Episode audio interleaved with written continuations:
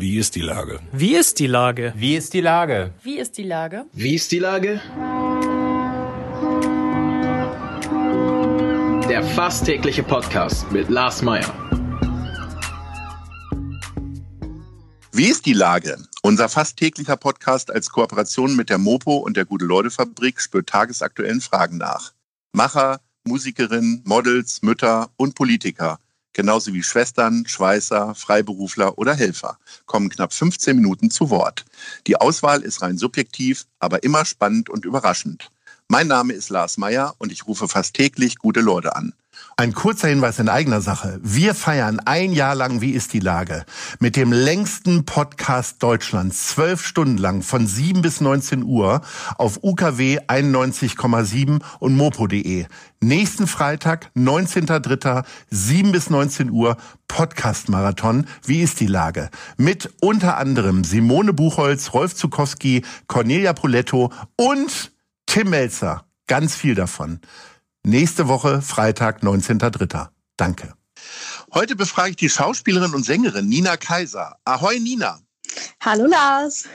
Liebe Nina, dein Nachname ist bei Instagram Chuba, bei den Pfefferkörnern war es Flynn und im richtigen Leben Kaiser. Ist das ein Hobby von dir mit den vielen Nachnamen? ähm, nee, nicht wirklich. Also ich musste damals, als ich klein war und ähm, meine erste Rolle, meine erste Schauspielrolle bei den Pfefferkörnern hatte, mir einen anderen Namen zu legen, weil sonst immer viele Leute irgendwie vor den Privathäusern dann gestanden haben, die Fans. Und deswegen, ja, mein echter Name ist Kaiser und irgendwann dachte ich, ich brauche einen Namen für mein Musikprojekt und da kam ich irgendwie auf Chuba. Und, Wie kommt ja, man auf Chuba? Es ist, eine, es ist eigentlich relativ unspektakulär. Ich habe tatsächlich, ich brauchte einfach einen Instagram-Namen, neuen, der nicht Nina Kaiser 123 ist. Mhm. Und dann habe ich ähm, irgendwas eingetippt und da kam dann. Und Kaiserin Schuh. und so war schon belegt wahrscheinlich. Ja, wollte ich auch nicht. So Wortspiele und so. Und äh, da kam dann Schuber raus und dann dachte ich, ja, hänge ich noch BA dran und dann war das Nina Schuber und seitdem heiße ich so. Okay, interessant. ähm, lass, lass uns mal über die Fanverehrung sozusagen sprechen. Ähm, also ihr habt Nachnamen, andere Nachnamen bekommen, damit die äh, eure äh, jugendlichen Fans nicht vor eurer Haustür rumlungern. Ist das denn heute noch so? Ich weiß, ich habe ja früher selber MTV und Viva-Moderatoren äh, beraten und betreut. Mhm. Da war das so, da war das so am Abschweppen. Aber die, äh, da saßen dann auch immer mal welche bei Tobi Schlegel in Köln vor der Haustür. Ähm, ja aber äh, findet die ganze Verehrung nicht eigentlich eher über Instagram statt und so? Oder ist es tatsächlich noch so, dass Sie auch den Kontakt direkt suchen? Mittlerweile schon. Ich weiß es ja nicht direkt, weil ich eben immer mhm. ja einen anderen Namen hatte. Aber es kommt schon oft noch vor, dass ich auf der Straße erkannt werde, auch noch von den Pfefferkörnern, obwohl das ja jetzt mittlerweile mehr als zehn Jahre her ist. Und äh, dann irgendwie nach einem Foto oder so gefragt wird. Also ich kann mir vorstellen, dass es so in, bei ganz, den ganz großen Stars irgendwie schon noch der Fall ist, dass die Leute da denen hinterherlaufen und so. Wie ist denn das rückblickend eigentlich für dich gewesen, so als äh, dann 10, 11, 12-Jährige äh, so am Set zu sein? Also das Leben ist ja schon ein bisschen was anderes, als nur zur, zur Schule zu gehen, ne? Ja, es war, es war sehr stressig, aber ähm, zu der Zeit hatte ich auch echt, musste ich auch viel arbeiten und hatte diesen Stress mit der Schule dann und dann kam auch noch Mobbing dazu, irgendwie so ein bisschen, dass man wurde, Kinder sind ja gemein, da wurde man dann gehänselt, wenn man was Cooles gemacht hat, wie geschauspielert halt.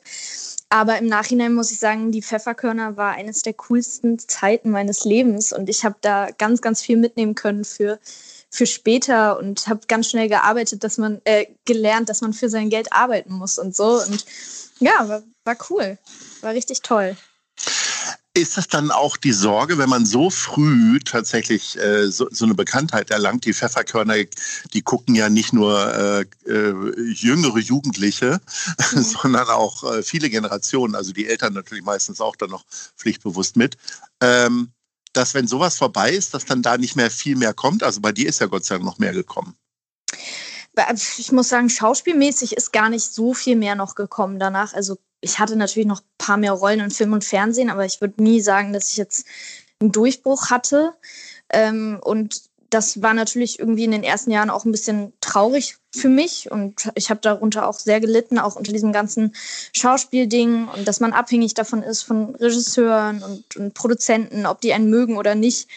Und deswegen habe ich dann halt irgendwann mit der Musik angefangen und dachte mir, ich, ich mache mir jetzt mein eigenes Glück. Und äh, das klappt bis jetzt sehr gut und ich fahre damit sehr gut und ähm, hoffe, dass das alles noch größer wird. Ist ganz interessant, dass du das so aktiv ansprichst, dass man da so abhängig ist im Schauspielbereich. Normalerweise äh, sprechen Schauspielerinnen nicht so offen darüber. Ne? Also ja. äh, die konzentrieren ihr ganzes Glück dann natürlich auf Filmdrehs, die dann eigentlich auch immer viel zu wenig natürlich sind und dann dieses lange Warten auf mhm. Drehbücher und dann die Kommandos am Set und so weiter. Ja. Willst du das jetzt komplett eintauschen? Ähm, ich würde nicht sagen, dass ich es eintauschen will. Ich habe nur gemerkt, dass ich meinen Fokus und meine Priorität jetzt einfach auf Musik lege. Und ähm, es macht mir einfach mehr Spaß. Natürlich macht mir das Drehen auch mehr Spaß, aber ich habe echt mittlerweile mehr negative Gefühle, wenn ich daran denke, als positive, eben weil ich so oft irgendwie abgelehnt wurde, auch in, weißt, wenn man in den letzten Runden von einem coolen Film ist und dann kriegt man wieder eine Absage und wieder und ach, ich weiß nicht, ob ich das noch so gerne mitmache. Also wenn was auf mich zukommt, dann mache ich es auf jeden Fall noch gerne, aber ich habe keinen kein Bock mehr auf dieses ganze Casting-Ding und so. Wie fühlt sich denn jetzt die Musikbranche für dich anders an? Also, weil ich glaube, das ist ja auch ein langer Weg, ne? bis man da mhm. irgendwie einen Fuß an die Erde kriegt. Total. Also natürlich ist es auch so, dass man in der Musik abhängig von Streaming-Plattformen ist und inwiefern die einen supporten, ob das jetzt Spotify, Amazon oder Apple ist. Aber man kann eben auch richtig viel selber mit reingeben. Und zwar, indem man einfach ähm, sich eine Plattform aufbaut über Social Media. Ich mache das persönlich über Instagram, TikTok und YouTube und sich da halt seine eigenen Fans irgendwie sammelt. Und wenn man die hat, dann kann man relativ eigenständig einfach sein Ding machen und äh, die Musik wird gehört und man ist einfach irgendwie freier. Und man muss keine Rolle spielen, sondern man kann man selbst sein und seine eigenen Themen in den Songs verarbeiten. Viele Fans machen aber ja noch keinen Umsatz. Ne? Also, dass äh, auch Musiker verdienen zumeist ihr Geld nicht mehr durch den Verkauf von Singles, sondern mhm. durch Konzerte. Wie bist du denn jetzt durch dieses Jahr gekommen? Also, ich arbeite ja nebenbei auch als Songwriterin ähm, was ganz gut ist, da ich auch für andere schreibe und damit halt dann auch mein Geld verdienen kann. Äh, durch Live ist es natürlich echt ein Problem, muss ich sagen. Ich bin auch erst zweimal als Nina Chuba aufgetreten und habe deswegen auch überhaupt keine Erfahrung und ähm, das bringt natürlich auch das meiste Geld ein. Aber durch die Zeit jetzt bin ich noch gut durch meine Schauspielreserven gekommen und jetzt mittlerweile arbeite ich halt irgendwie auch mit Firmen zusammen und äh, äh, mache Content für die und kriege dann halt damit davon auch Geld. Ne? Das hört sich alles ziemlich äh, erfahren und erwachsen an, wie du so aus, dem, aus deinen Branchenerfahrungen erzählst. Ist das jetzt dein Traumjob? Willst du das die nächsten 40 Jahre machen? Oder willst du noch, wie meine Mutter sagen würde, was Vernünftiges lernen? Ja, also ich glaube, irgendwie, irgendwie habe ich das Gefühl, mit was Vernünftiges lernen ist bei mir der Zug abgefahren. Einfach auch von der Motivation her. Ähm, ich, ich liebe den Job, den ich gerade mache, ganz doll. Und ich liebe es zu singen und Songs zu machen. Und ich weiß nicht, ob ich das die nächsten 40 Jahre noch mache. Aber so wie es, also ich lebe einfach gerade so im Moment und so wie es gerade ist, ist es perfekt. Und wenn es mir in zwei Jahren nicht gefällt, ja, dann mache ich halt noch was anderes. Also ich will mir da keine Grenzen setzen. Bis auf den seligen Peter Frankenfeld, den die wenigsten wahrscheinlich kennen, äh, ein großartiger Showmaster, vor allen Dingen in den 70er und 80er Jahren, ähm, ist Wedel irgendwie nie groß auffällig gewesen. Wie wichtig war denn für dich deine Kindheit in Wedel? Wedel beste Leben, sage ich immer. Also meine Kindheit in Wedel war ganz toll. Ähm, ich habe ganz viele Freunde da und ich verbinde so viele tolle Momente ähm, mit der Stadt. Und wenn ich, wenn mir das hier manchmal alles über den Kopf wächst, wo ich jetzt wohne in Berlin, dann ähm, fahre ich einfach wieder nach Hause und kann durchatmen und mit den Schafen auf dem Deich chillen und äh, auf die Elbe gucken. Ja, da bin ich einfach zu Hause so. Und ist das dann das Mut, ist das dann so, dass Mutti oder Vati auch dein Lieblingsgericht kochen? Und was ist das dann? Nee, also da muss ich ganz ehrlich sagen, meine Eltern, meine Eltern können gar nicht mal so gut kochen. Das, Haben wir das auch schon mal geklärt in der Öffentlichkeit?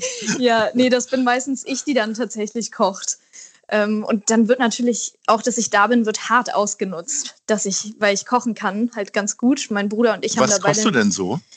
Also ich, ich mache das schon länger. Ich koche gern, gern Curry. Ich bin sechs mhm. Monate durch Asien gereist, deswegen kann ich ganz gut generell auch asiatische Gerichte kochen. Und Pasta, ja, was auch immer. Also ich krieg's immer ganz gut hin, muss ich sagen. Also verhungern wirst du nicht, du kannst selber für dich kochen oder verkaufst dich dann als Köchin wahrscheinlich irgendwie letztendlich, genau. ne? Genau.